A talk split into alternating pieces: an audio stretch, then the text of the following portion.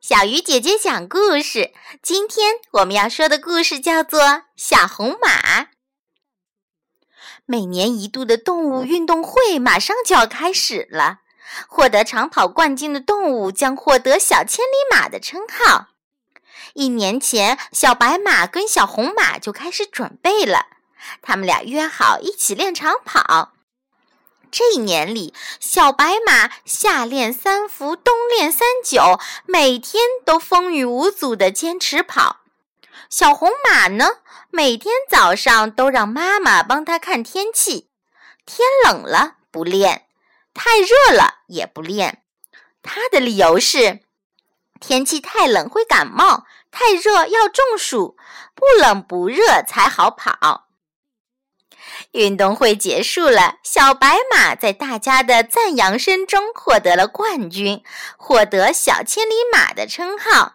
当金灿灿的奖牌挂在他胸口时，小红马十分羡慕。他跑去向小白马讨教成功的秘诀。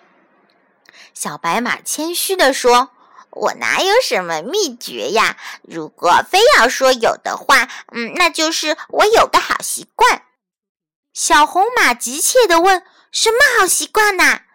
小白马微笑着说：“就是一天不跑就浑身不舒服啊。”小红马不相信地说：“骗人！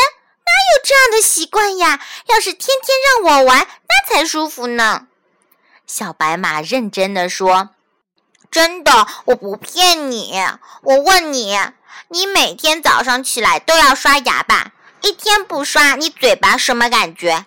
小红马说：“不刷牙，嘴巴会难受的。”小白马继续说：“对呀，没有谁天生就爱刷牙的。既然我们能养成一天不刷牙就嘴巴难受的习惯，就一定也能养成每天不跑也难受的习惯呢。”小红马恍然大悟，他坚定地说。